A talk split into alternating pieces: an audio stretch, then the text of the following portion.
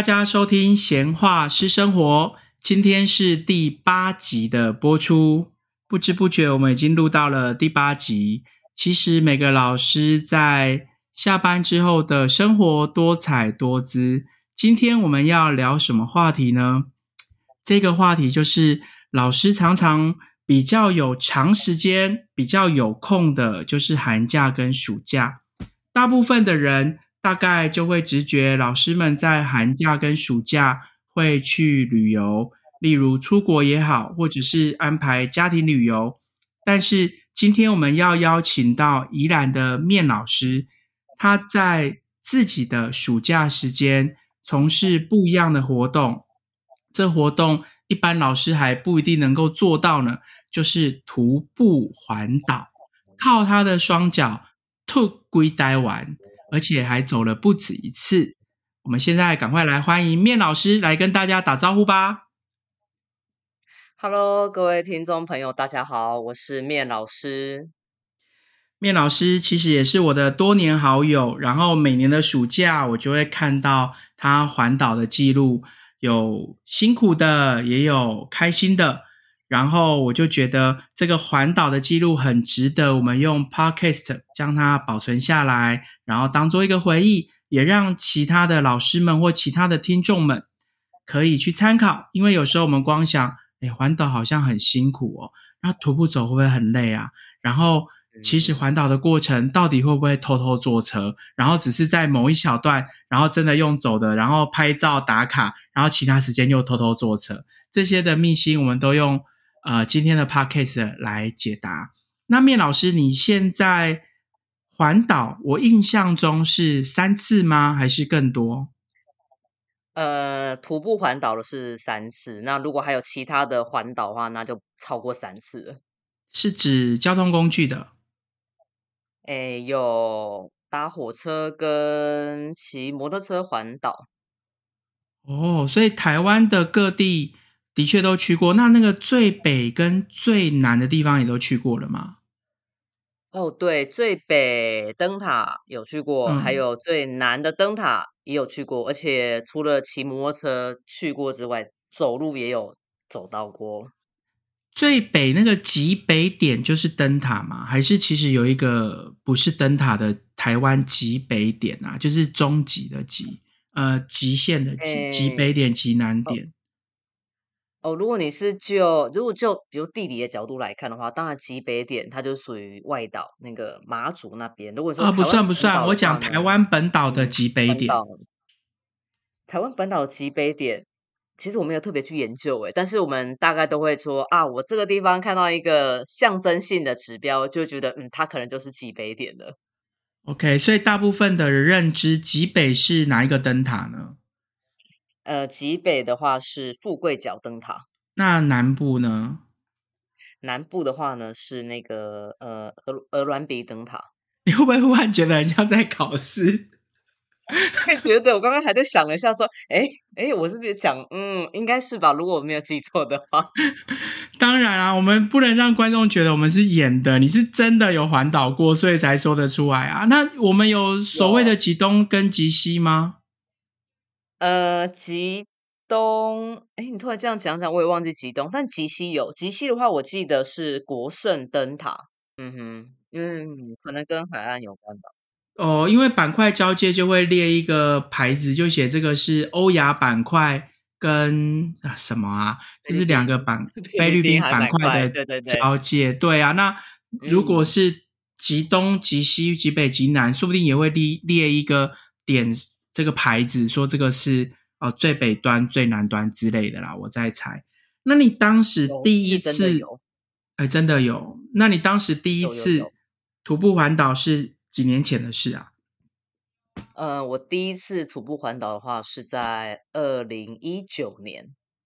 二零一九年，哎，那也才三年前。所以我知道你的三次环岛就是近三年连续三次哦。哎。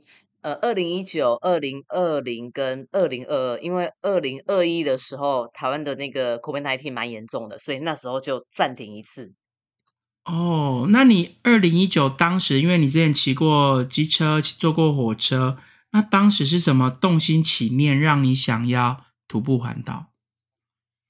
呃，想要徒步环岛，其实那时候应该是在二零一，有点忘记是二零一七年还是二零一八年。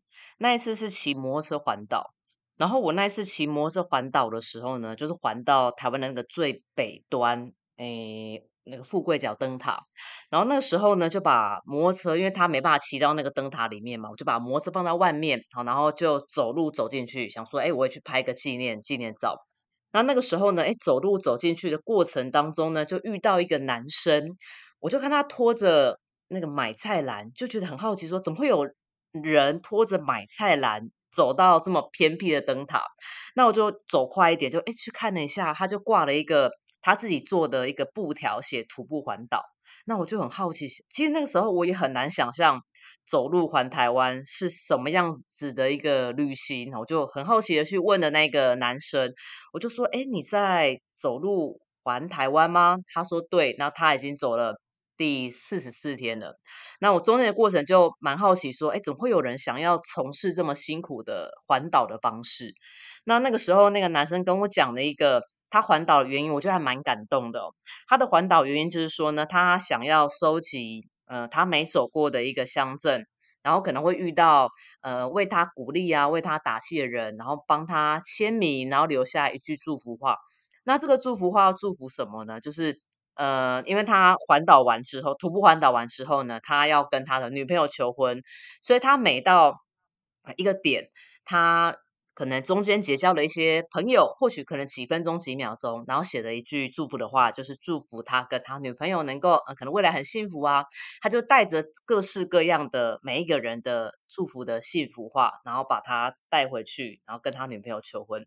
我都想说，哎，呃，一个。你可以说很小的想法，或是一个可能有人说很很壮大的时候，我要怎么走过台湾啊？我要记录所有台湾的点啊，然后这样的一个大想法，不论是小想法跟大想法，他都可以去用走路的方式去认识台湾。然后那时候就把这个想法就留在心里面，呃，然后直到了隔年，呃，就是到二零一九年那那一年的暑假，那一年暑假其实我本来是想要骑脚踏车环岛。那因为那时候就想说啊，我台湾人要做的三件事情就是，呃，爬玉山，然后永渡日月潭，跟骑单车环岛。那其实我在之前是玉山跟那个日月潭，其实我都已经达成了。想说啊，还少一个，我想要脚踏车环岛看看。那结果呢，好，我就已经准备要去某一间脚踏车店，好去借脚踏车，要准备环岛，就是暑假准备要开始那个时候。就后来呢。那个脚踏车店就跟我讲说，嗯，你要的那一款脚踏车目前没有货，你可能要过两个礼拜之后才有你想要的那个型号的脚踏车。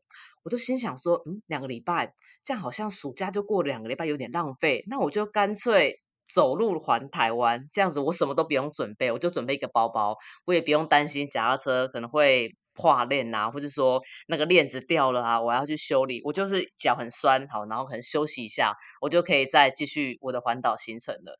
所以那个时候本来是要骑脚踏车环岛，就误打误撞，我就直接背起包包就开始徒步环岛了。所以就跳过人们说啊，我环岛可能我先从大众运输工具环岛，然后渐进式的可能变成骑摩托车环岛，然后再骑单车环岛，甚至可能给自己更大一个挑战，徒步环岛。所以那时候我就是。跳了一个脚踏车环岛，就直接挑战徒步环岛。所以那个时候跟我朋友在聊说啊，我肯定要去环岛喽。然后朋友就说啊，你是那个是跟之前一样吗？是摩托车环岛吗？我说嗯，没有哦，我是要走走路环岛哦。他们就觉得很不可思议哈，什么时候？我说嗯，明天，因为我包包已经准备好了。所以那个时候就是听到了呃一个男生他徒步环岛，讲了他一个小小故事，我就把那个想法放在心里面，嗯，我也来挑战看看。因此呢，想要脚踏车环岛。没有经历过，就直接跳到这个徒步环岛了。所以刚开始那个徒步环岛，并没有说很大很大的想法，说啊，我就是要记录什么什么东西。只是听到了一个小小故事，就把这个小故事放在心里面，当做是，哎，我说不定就可以来做这样的一个小小的挑战，所以就开始徒步环岛了。我觉得他徒步环岛，收集那些祝福他们的话语哦，他女朋友或他未来的老婆应该会很很感动。这个。不算是小小挑战，已经是一个嗯，蛮蛮伟大的事情，因为他为他未来的老婆做这些事情。那我刚刚很好奇，原来可以租脚踏车去环岛？可以，可以。其实现在的就是那个 M 字的脚踏车跟 G 开头那个脚踏车都可以借脚踏车环岛。哦，就是可能算，比如月租或者日租这样子去算脚踏车的费用。嗯，对，没有错。哦，那刚刚你提到说，你只要准备一个包包，然后就隔天要去环岛了。我很好奇，当时你第一次环岛的时候，你的包包里面装了哪些东西啊？呃，我的背包里面嘛，那个是呃，第一次环岛的时候，其实也是有是呃，那时候有加入那个脸书社群，想说，哎，去看一下大家都准备什么。对啊，因为第一次很多人搞不好就是会带一堆东西，然后都用不到。对，所以你带了哪些？第一次很多东西。呃，我那个时候带的话呢，大概就呃，我就带呃两套衣服，就是我身上一套，然后包包里面一套，因为我就是每天换洗。因为暑假很热，所以想说啊，应该会干。那有些人就会问我说：“那真的没干怎么办呢？”可能有一些背包客栈，可能后面会聊到就是住的部分哦。就是背包客栈呢，它有些会有脱水机，那有些没有。你可能就是我当天洗完，然后把它拧干，然后晾在外面。可有时候太阳没有那么大的时候就干不了，所以我就在我的背包上面挂了六个那个叫做呃。哎，回纹针就变成说，我早上在走路的时候的我的衣服全部挂在那个包包的回纹针上面，我就变成一个行动行动晒衣架，就这样跟着走。所以就是两套衣服嘛，我身上衣服跟我背包里面还有一套衣服，然后我有带呃简易的那个叫医药包，大概就是透气胶带，然后纱布跟。诶，那个消炎药膏，因为其实走的过程当中，大概走三四天或是一个礼拜，其实脚就会起水泡。那你就要还有一个小剪刀，你就要把那个水泡弄破，然后涂那个消炎药膏，然后用纱布垫很厚一层。因为如果你贴太薄的话呢，你在走的时候踩到地，其实会有点痛，所以你就要准备蛮多的纱布，然后把它。垫在你那个水泡破掉的话，就把它垫下去，然后再用透气胶带把它粘起来。那其实后后呃走到那时候，其实走到第一个礼拜的时，呃第大概第七天的时候，其实那个水泡是我觉得是最痛的时候。然后那个时候呢，用纱布加透气胶带，其实透气胶带它没有什么弹性，所以后来呢，我就。到了药局，就另外再补给的，因为有点像那个弹绷、弹性绷带，它就比较舒服一点点，所以有简易的医药包。然后再来里面的话呢，我有塞一些苏打饼干，苏打饼干有时候就变成我的中餐。然后有时候就是啊，可能因为蛮早起来走的，所以我大概走到九点多啊，就肚子饿了，就会吃点苏打饼干，或是呃，有时候突然间可能你在走路的过程当中，因为大量的流汗，体力消耗蛮多的。味呃味觉或是食物的那个想吃的想法会不一样，我就会突然间很想吃巧克力，然后那个巧克力可能就是在一些便利商店路过的时候就会买，然后那个时候其实我还有带一支登山杖，那那时候为什么带登山杖呢？因为刚开始我去脸书社群搜寻的时候，他们就说啊，你你可能走到花东还有屏东的乡下地区的时候，你会遇到狗，你那个登山杖呢就是拿来赶狗的，我就想嗯好吧，那我就带支登山杖哦，因为之前有。之前蛮喜欢登山，就哎，反正有现货嘛，我就把那个登山杖带着。那后来呢，其实那个登山杖，呃，我从来没有赶过狗。那个登山杖呢，后来变成是我凌晨开始走的时候，很天还没有亮，就拿那个登山杖的，它有一个小手电筒拿来照路。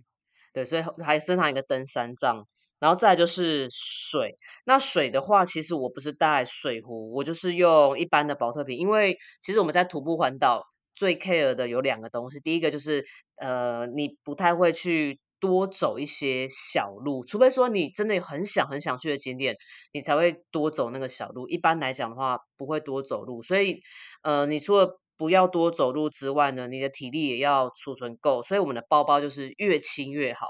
所以那个时候我本来是想要带水壶，想说啊比较环保，可是后来发现大家其实就是买那个矿泉水，你就是带那个矿泉水的瓶子。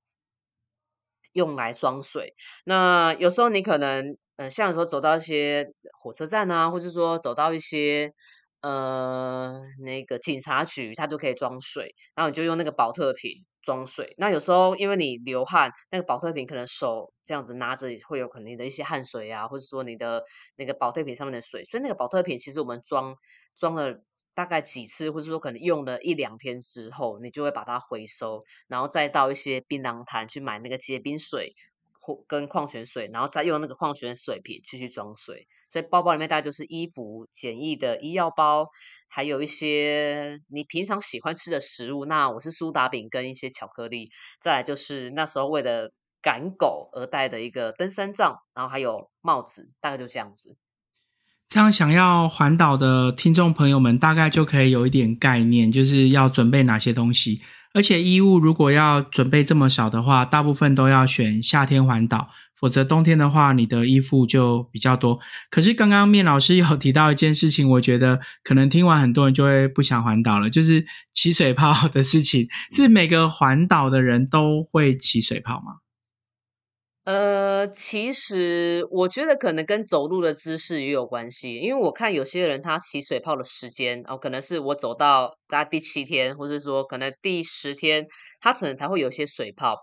那有些人他可能走路可能重心就偏向某一脚，或者说偏向呃，比如说可能外八或内八，偏向内侧或外侧。那你常常在使用那个脚底的某一块肌肉的时候，可能就会比较容易起水泡的速度就会加快。那我三次。三次徒步环岛，三次起水泡的时间都不一样。我第一次徒完就是最嫩的那个时期，我大概走到第三天我就起水泡了。然后那时候呢，其实还蛮幸运的，走第三天那时候应该是走到就是在花莲，然后就其实就很痛，然后也也那时候也没带什么什么消炎药膏，就带了一个面苏利拿姆啊，想说涂一涂应该就好了，没想到好像还是蛮痛的。我就在路边休息，然后那时候刚好是在一个。呃，住家住住家的门口旁边，它有一个就石头，刚好在那边休息。然后那时候在休息的过程当中，就是把袜子脱掉嘛，然后让那个脚透气一下，然后在那边处理那个水泡。就刚好呢，就有一个呃大学生，他就出来要洗车，他就看到我说：“哎，怎么会有人坐在他家门口？”他就过来看一下。哎，有有人在包扎伤口，那就问我说：“你是不是在环岛啊？那只是受受伤之类的。”那我就跟他讲说：“哦，对，我就是在走路环岛。”那他就非常的热心，他说：“哎，你的脚受伤，然后你这样子不是要走很多天吗？”他就回，哎，他就走进他家里面，拿了他家的医药箱，把里面医药箱的什么消炎药膏啊、那个绷带啊，还有。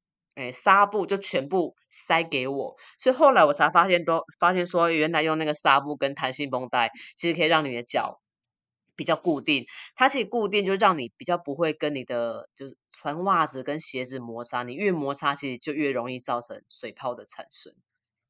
对，第一次是三天就起水泡，那后来呢？第二次、第三次，第二次的话大概就是八九天后。然后第第呃第三次的话其实蛮久的，第三次大概我记得要十一天，十一十二天那时候才好像起了一点点水泡，但是早晚都会起水泡。刚刚你还提到说还要自备小剪刀把水泡弄破，还要涂药。我觉得光很多人 想到这个就会觉得天哪，那还是不要去好了。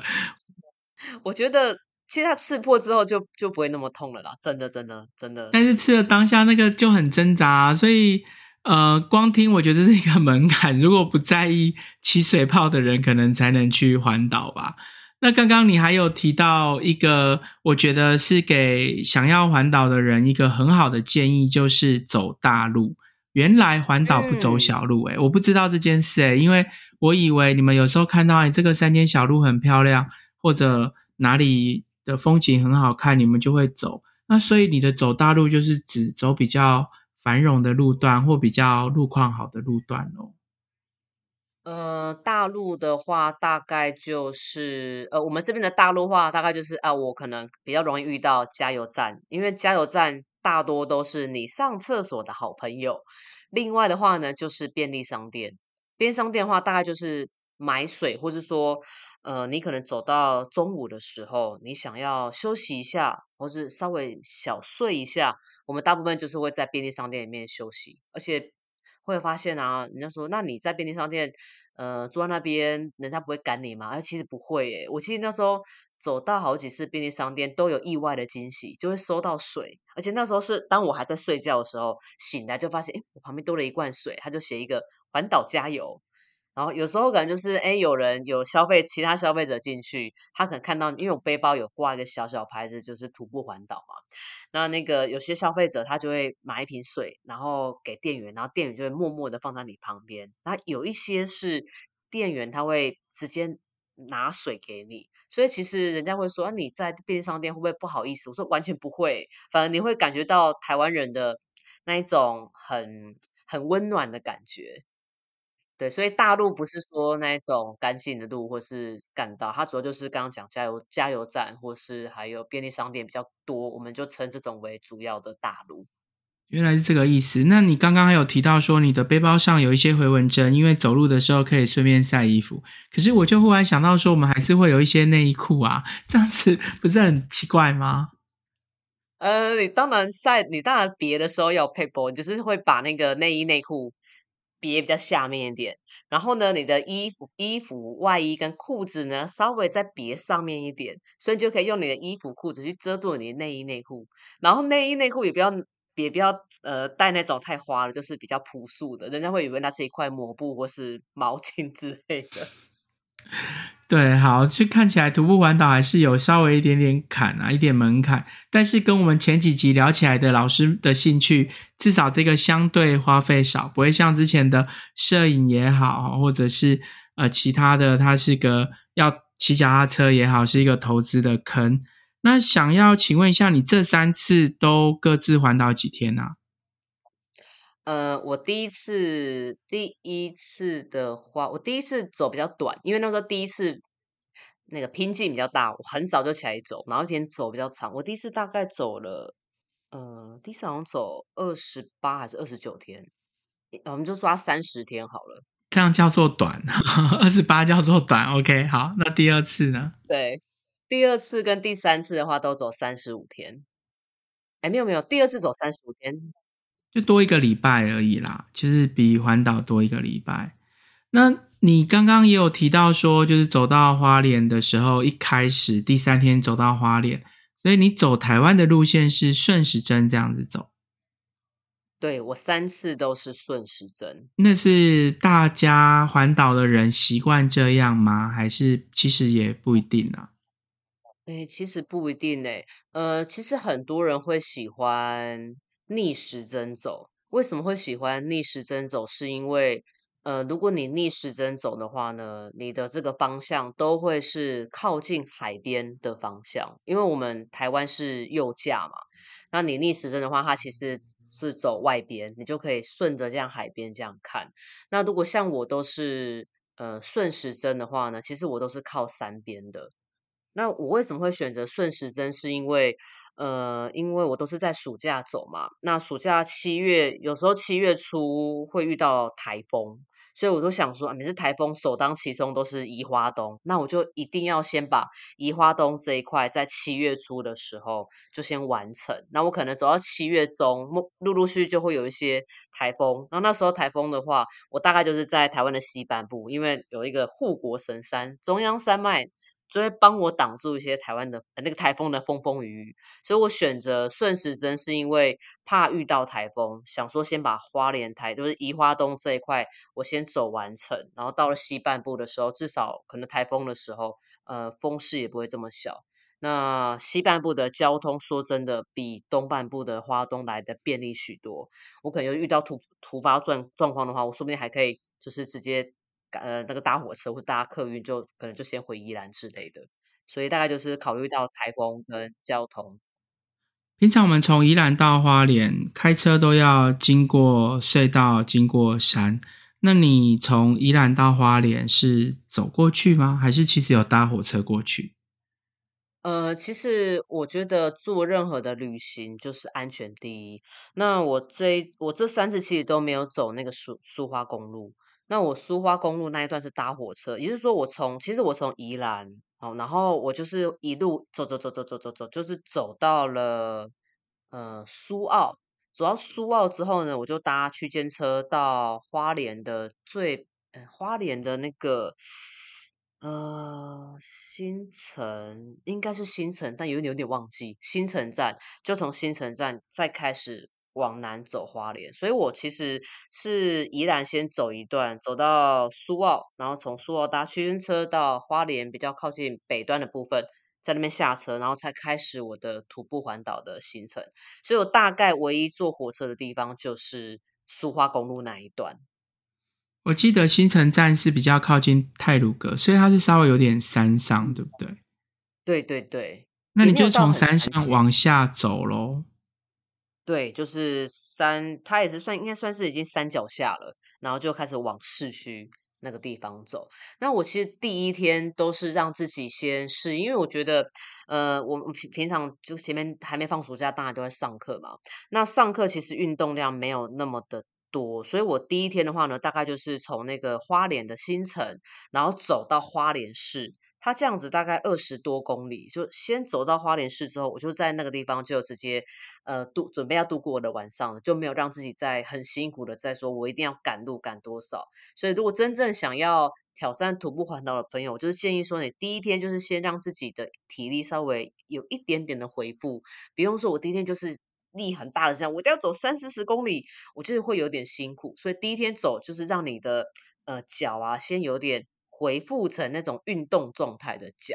所以第一天大概就是从那个呃走路走一段宜兰县境内，然后到苏澳搭火车到新城站，花莲的新城站，再从新城站那个地方走到花莲市区，然后就第一天就结束了。那其他的跨县市是不是都是走省道啊？省道又大条，然后又是连接县市的道路。嗯，对。那讲到走省道，大概西半部没有没有太大问题，西半部就是那个省道一号就是这样子一路从屏东就这样接接接接接接接到北端了。那在呃花花东呃花东的部分呢，它有两条省道，一条是靠海的，一条是所谓的纵谷线。那如果你是真的想要玩徒步环岛，第一次的话呢，我会比较推荐走纵谷线。虽然海线比较漂亮，可是我觉得纵谷线它的补给是比较充沛的，所以你在走纵谷线的时候，你比较不会给自己有很大的压力，你就可以在那边欣赏，呃，也欣赏那个路的美丽了哦。然后有有至少有一些树，然后它的便利商店跟加油站也多，所以你真的走到累的话，你就可以随时可能在便利商店或是在加油站就就休息。那走海线的话呢，它其实树荫就没有那么的多，而且。